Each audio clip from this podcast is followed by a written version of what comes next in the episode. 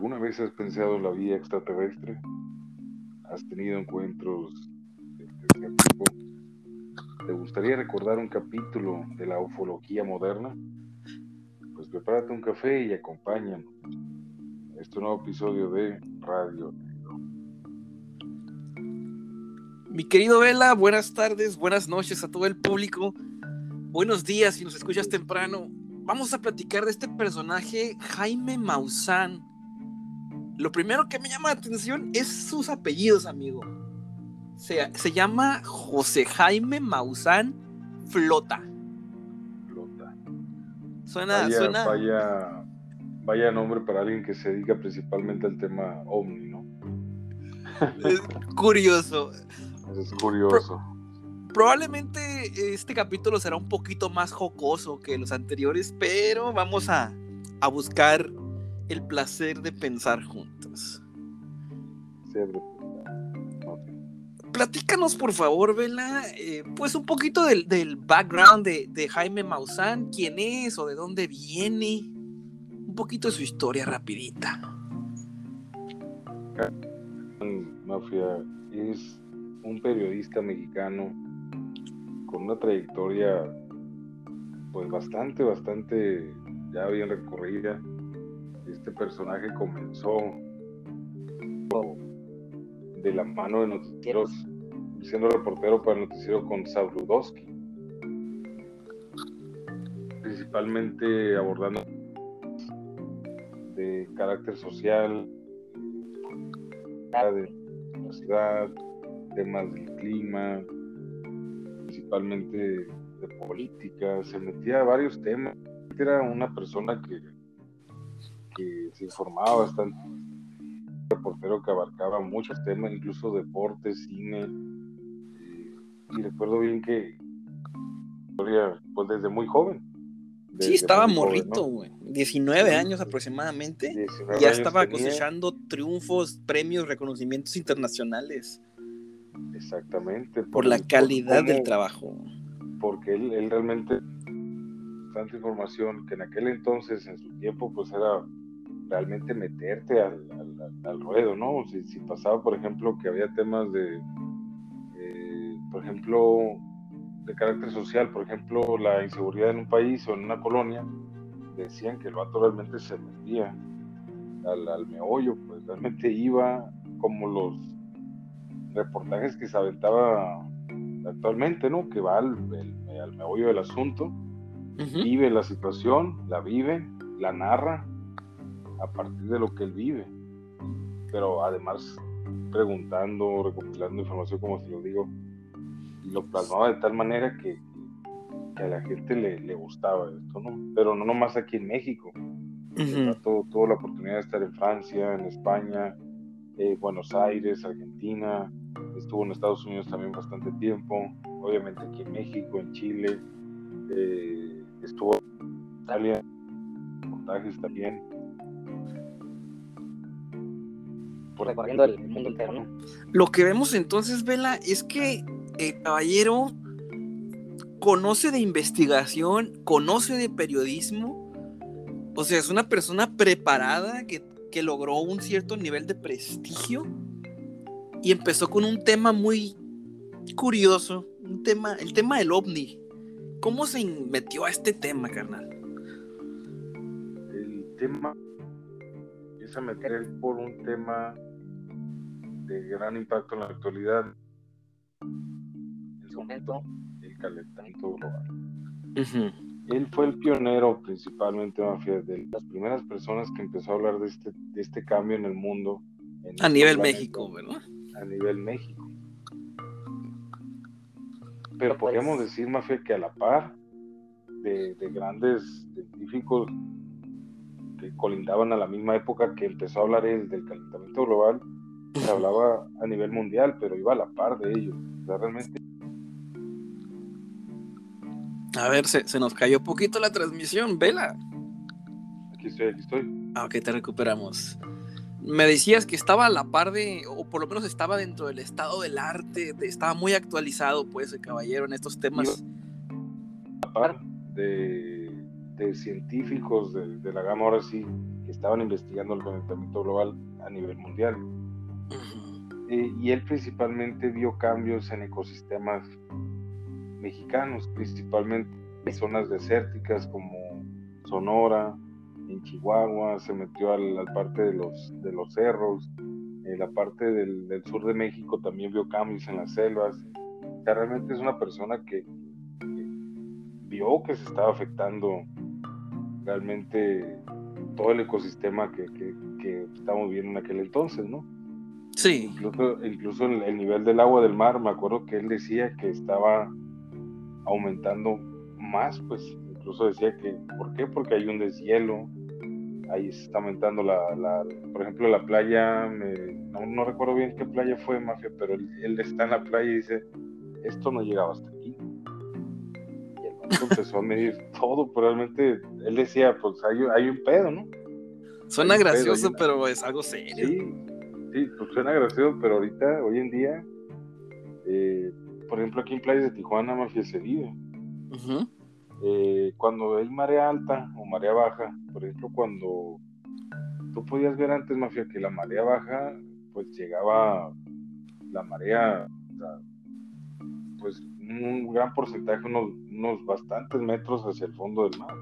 Y hasta Ahorita la- 400 metros podrías haber. Y- Calculado. y- así es. Y ahorita, Mafia, me ha tocado ver que el, que el mar sobrepasa incluso la zona de la playa, o sea, cubre total. la parte del balcón, o sea, carcome todo lo que es la parte de la la gente pues baja, se baña. ¿Por qué? Porque está subiendo el mar todavía para acá. Ujú. Realmente sí se ve ese cambio, porque la misma gente de ahí dice, ¿ya viste qué, qué cerca está el mar de nosotros ahora? Y de la escuela se ve como el mar está pegado ya, pues, pegando en, en las piedras lo más cerca posible. ¿Por qué está tan cerca el mar? Incluso los alumnos de la escuela decían, chef, está muy cerca el mar, ya se viene para acá. O sea, Esta entre- película entre ya la vimos. ¿no? Simón, o sea, es como que entre cura, entre en este, esta risa y risa, este cotorreo, pues es algo delicado, ¿no? Bueno, regresando a Maussan, de alguna manera él relacionó el fenómeno ovni, que ya tenía un poquito de, de- de realce a nivel internacional desde los 60s, 70s, popularizándose, mejor dicho, relacionó el fenómeno ovni con los cambios climáticos y a partir de un programa de 11 horas sobre el fenómeno ovni, como que saltó a la fama la personalidad de Jaime Maussan y se empezó a dedicar a investigarlo. Así es, poco a poco fuimos viendo que los avistamientos que había tanto en México, en México hubo buenos, buena cantidad de avistamientos. Sí. Y recuerdo uno principalmente, Mafia, con la Fuerza Aérea Mexicana, no sé si recuerdes, La Fuerza. Aérea Mexicana. y es que están los pilotos, pues van en su prueba de, de- de vuelo, van ellos en su trayectoria normal, de, probando un avión, y en eso se ve que en el video un piloto se, se asustado dice hay una luz a mi lado derecho. Y en eso voltea y hay una luz realmente siguiéndolo a él. Y él marca y él está avisando, me está siguiendo una luz, me está siguiendo una luz, pero lo dice de una manera asustada. Y de hecho fue Maussan quien dio cobertura a este video. Muchos se van a acordar de este video porque Es un clásico. nos tocó, a nosotros de, de más, más jóvenes. Y hace poco, Mafia, el Pentágono dio por verdadero realmente este video. Por fin, en el 2020, y le dijeron a Maussan, ¿sabes qué? Tienes razón. Si es cierto lo que, lo que dijiste, si es cierto la cobertura de, de tu, de tu investigación. Claramente la Fuerza Aérea Mexicana sí estaba viendo aliens, ovnis. Eh, aclarando. Dime. de que lo que la, la- el Pentágono declaró es que confirma es un fenómeno de objeto volador no identificado. Un ovni. No, no dijo es un extraterrestre, dijo es un objeto. Perdón, Sí, sí, perdón. dije, "Mm, me equivoqué. Es un ovni, ¿no? Dije alien, Ujú. pero es ovni, ovni. Es un ovni y no identificado, pero lo están ¿no? y en su momento lo dimos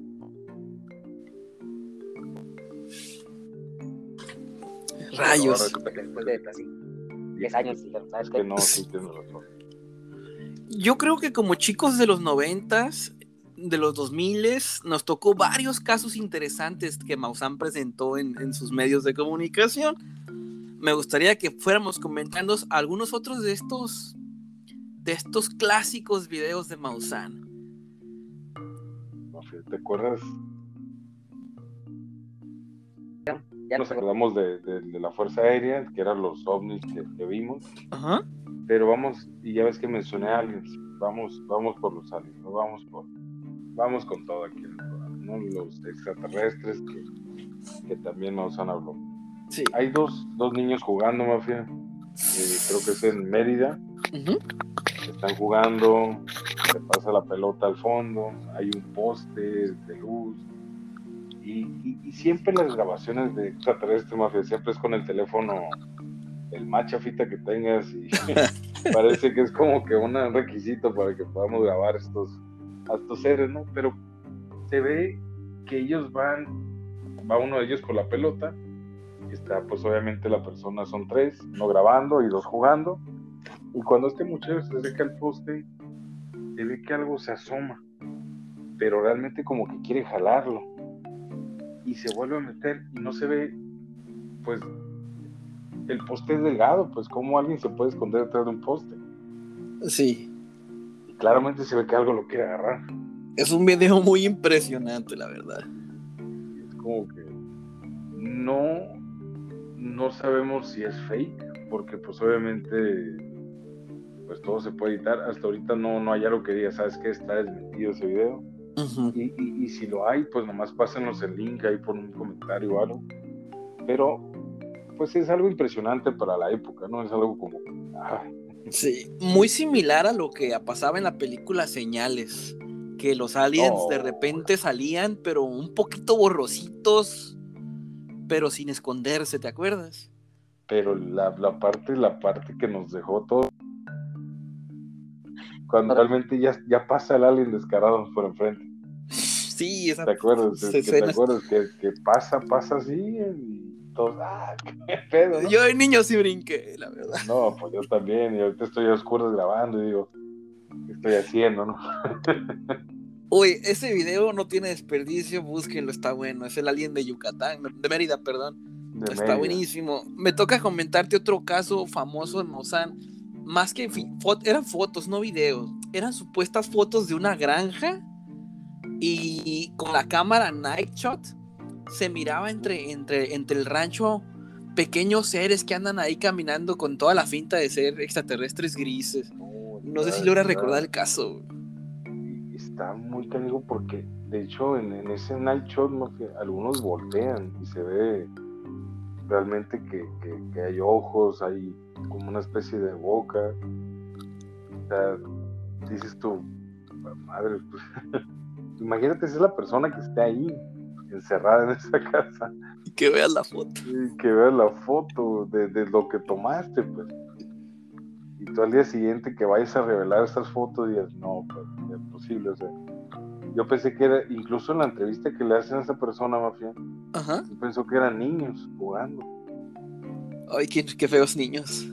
Y él narra que, que pues, hey, ¿qué onda? Y gritaba, y pues no. Incluso, Mafia, pues, estoy escuchando ruidos. Damn. Oye, yo no sé, yo no sé si ese caso fue declarado falso.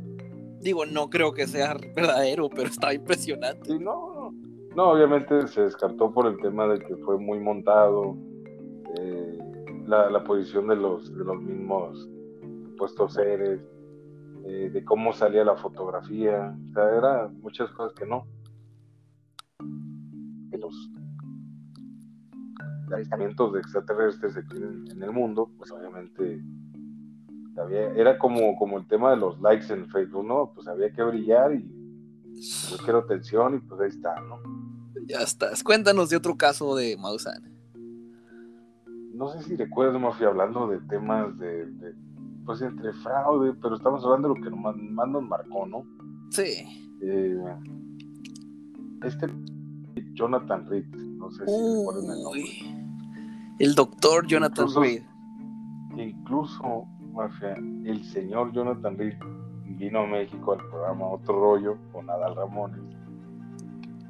Y En el momento. trajo realmente un brazalete que le quitó a un ser extraterrestre que él mismo golpeó y guardó en su refrigerador o congelador, no sé qué sea, Mafia, pero Damn.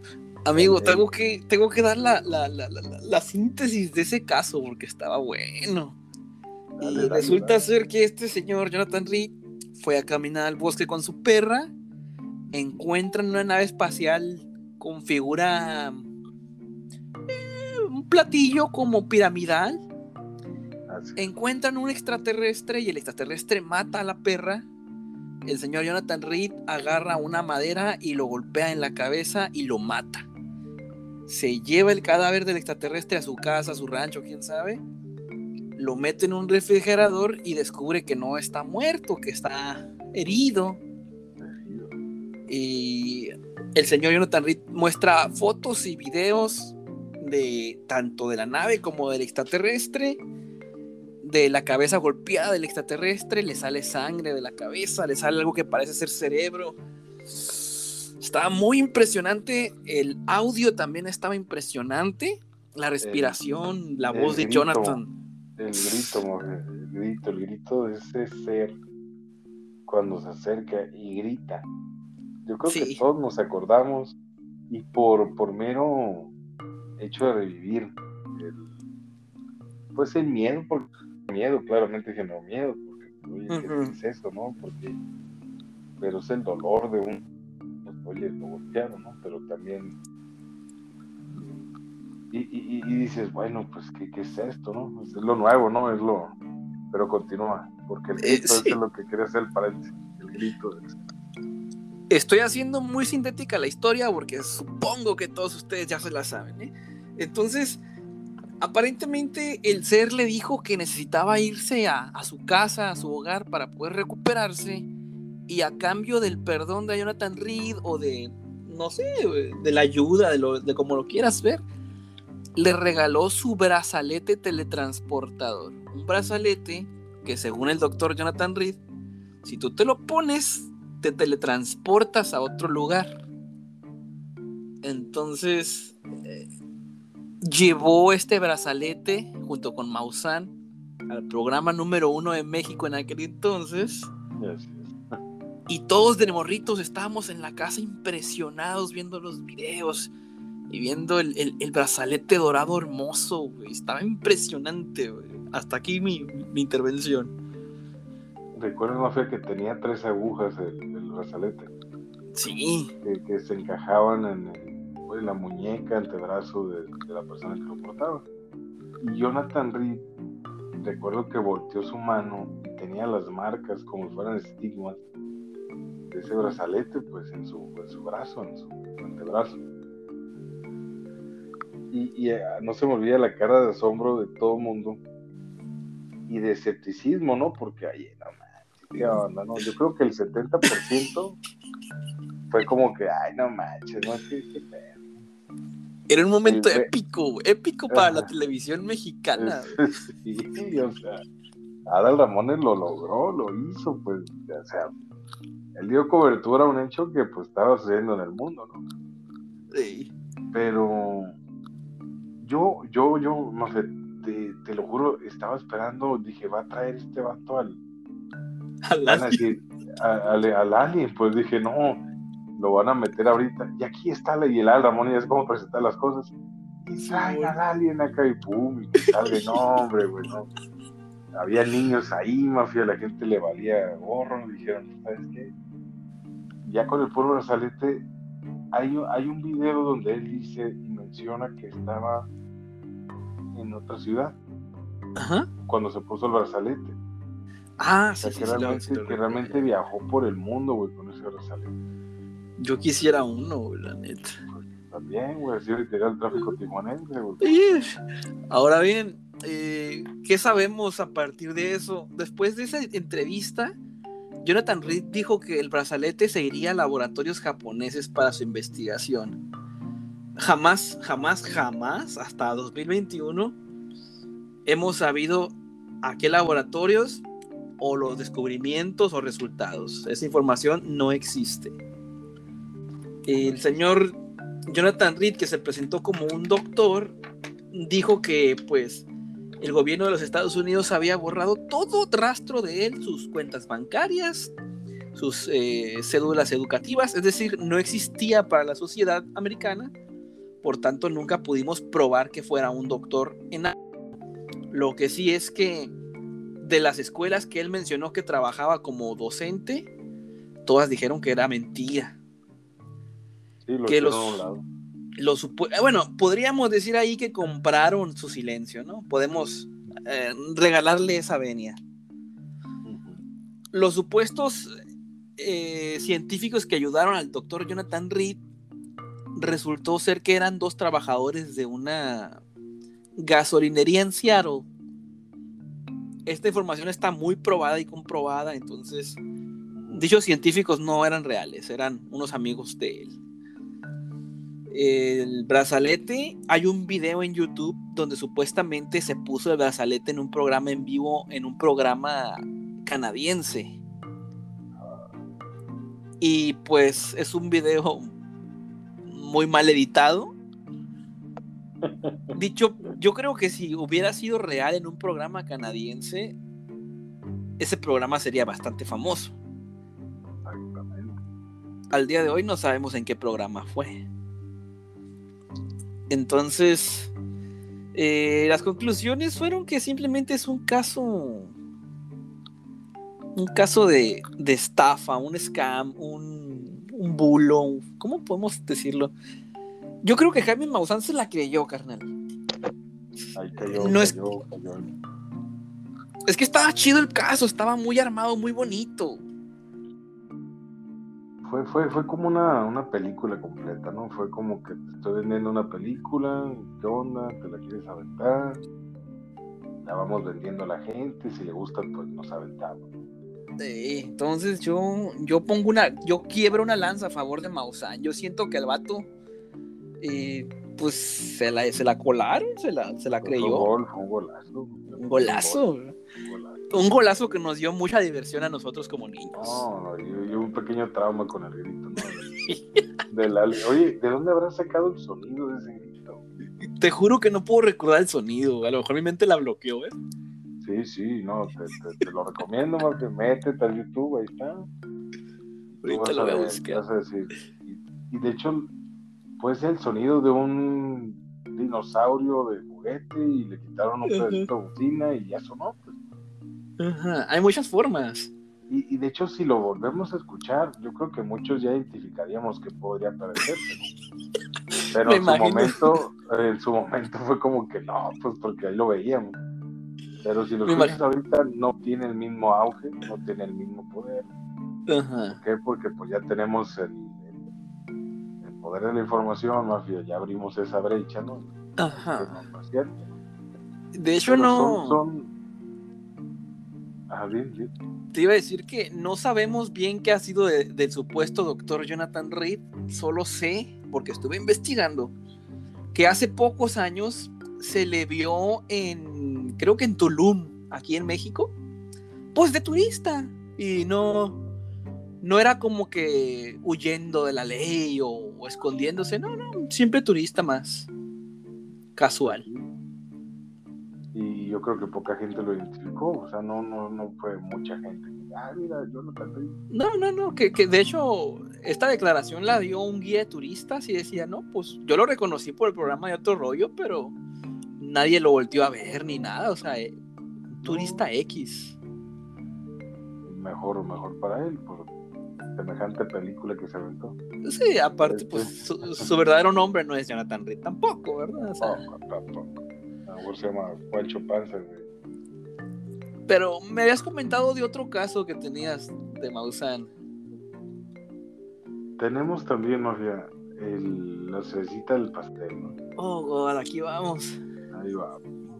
ya tocamos el tema de los ovnis, el tema extraterrestre, pero otro tema de este tipo de interacción de, estos seres que nos vienen a visitar fue los crop circles, que es principalmente los dibujos que se hacían pues en estos pedazos de tierra, en estas parcelas, campos de cultivo, granjas, donde Princip- estos seres dejaban mensajes e incluso se ven videos cómo pasan sondas Ajá.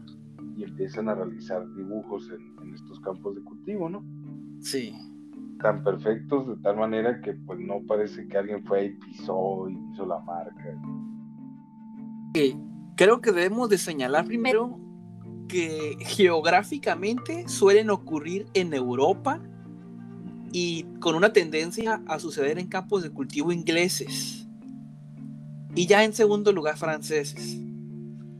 Otra característica es que los dobleces de, de las plantas no son hechos rompiendo la planta, o sea, no es como que lo quebraste al aplastarla, sino como si delicadamente lo doblaras, con técnica, ¿no? Incluso ven como, pues no, no es como cuando pasas, incluso una comparativa, Ujú, cuando pasas así como con un, es como, se ve como la planta se daña, se corta, se, se, se rompe, pues se- incluso había pedazos de raíces extraídas de la tierra. Y aparte quedaba una especie, o por lo menos eso reportaban diferentes medios, una especie de mm, alteración magnética en esos campos doblados. La radiación también, ¿no?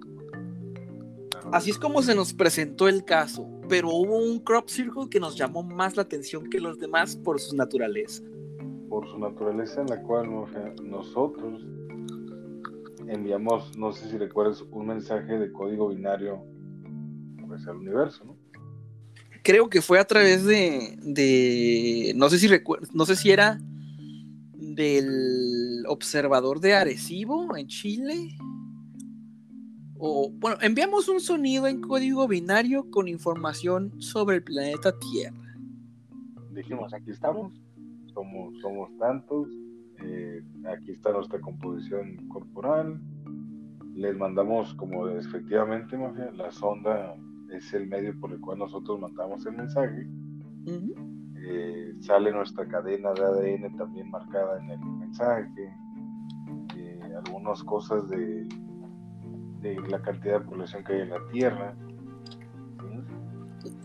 La morfología, güey. la morfología, y sale, sale al universo. En los 70 fue mandado, o 80 no recuerdo exactamente. Pues no sé qué año exactamente, Mafia, pero la respuesta fue marcada en un crop circle, ¿no? En este campo de cultivo. Y se marca la respuesta de un código binario extraterrestre marcado en un campo. Así como Muy nosotros lo mandamos, lo marcaron ellos igual. Pero en el, en el- Obviamente. en el campo, ¿no? Dibujadito el- ahí. eh, ajá, pero obviamente en el idioma de ellos, en el, en el- ahora sí la morfología extraterrestre, como ellos mandaron mensaje para acá con nosotros, y en el campo y se ve que está pero parejito, ¿no? Sí, sí, sí. O sea, una respuesta comparativa. Así es. Y además, Mafia, hay otro. Otro crop circle. referente al, al mensaje de código binario que nosotros mandamos. Antes de que nos digas sobre eso, quiero decirte qué ocurrió con los crop circles. Después de, este mensaje de código binario tan interesante, empezaron los detractores del fenómeno ovni a aparecer.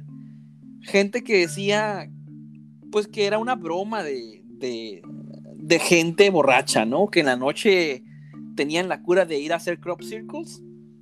Y varias personas intentaron hacer crop circles a la luz del día y les quedaban muy mal. Algunos otros lo intentaron de noche y les quedaban, pues no feos, pero notoriamente de una calidad muy inferior, como cuando tratas de imitarlos. Incluso hay una página web donde te enseñan cómo hacer tus crop circles y te dicen, mira, nosotros hemos hecho todos estos crop circles como broma, es una broma que hacemos los chavos y ocupas estas herramientas y hazle así. Incluso la banda Korn nos pagó por hacer un crop circle para su banda. Diferentes marcas nos han pagado por hacerlo y aquí está la evidencia. Desacreditando totalmente los crop circles, ¿no? En lo personal, yo creo que los crop circles eran algo real. Luego hubo personas que lo imitaron, luego hubo personas que dominaron la técnica, pero todo con la intención de desacreditarlo. Entonces, ya, ya medio desacreditado el asunto, apareció este crop circle del que nos quieres platicar. Pues aparece este crop circle mafia donde se ve eh, el mensaje que manda. Pero no, no sale de la mano, sino que mafia ves a un ser sosteniendo un disco. Como un retrato, ¿eh? retrato como si le hubieran tomado una foto a él con un disco en su mano. El disco tiene el mensaje y se ve el ser de ojos, obviamente una cabeza grande, ojos grandes. Y el mensaje decía los decía cuidado con los portadores de los falsos regalos y sus promesas rotas. Mucho dolor, pero aún hay tiempo. Crean que aún el bien está allá afuera. Nos oponemos a los engaños. Esas palabras más que escucharlas en aquel entonces, porque estoy hablando que fue hace, fueron nueve años atrás. Estábamos morritos, estábamos morritos.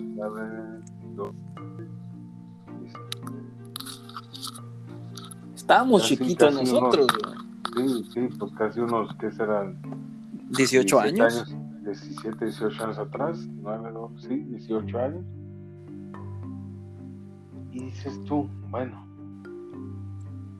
¿qué, ¿qué, estará pasando? ¿no? Realmente sí llegó ese mensaje, realmente sí es cierto. Eh, recuerden que este es un espacio para pensar, ¿no? Para, para las ideas. Para, para jugar con las ideas el tiempo obviamente es relativo para cualquier raza que viene del espacio. Obviamente en este espacio creemos que pues, claramente hay vida en otros planetas porque el universo es muy vasto, ¿no? Suena razonable y suena más divertido. Suena más divertido, ¿no? Pues después Radio Nero va, a expandirse a nivel universal y podemos hablar con estos. ¿no? Pero es interesante, no sé, cómo, cómo el mensaje se manda como si fueran los, los, salvadores, ¿no?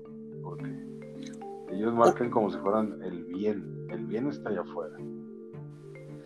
Créanlo, créanlo. Que todavía hay esperanza. Que todavía hay esperanza.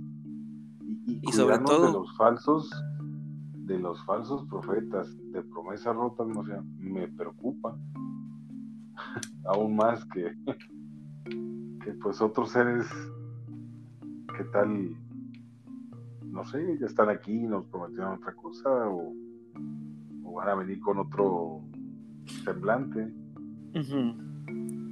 Y porque el dibujo de este ser pues si realmente este ser va a ser el que nos ayude o solamente fue un portador del mensaje solamente alguien que fue enviado para enviar ese mensaje.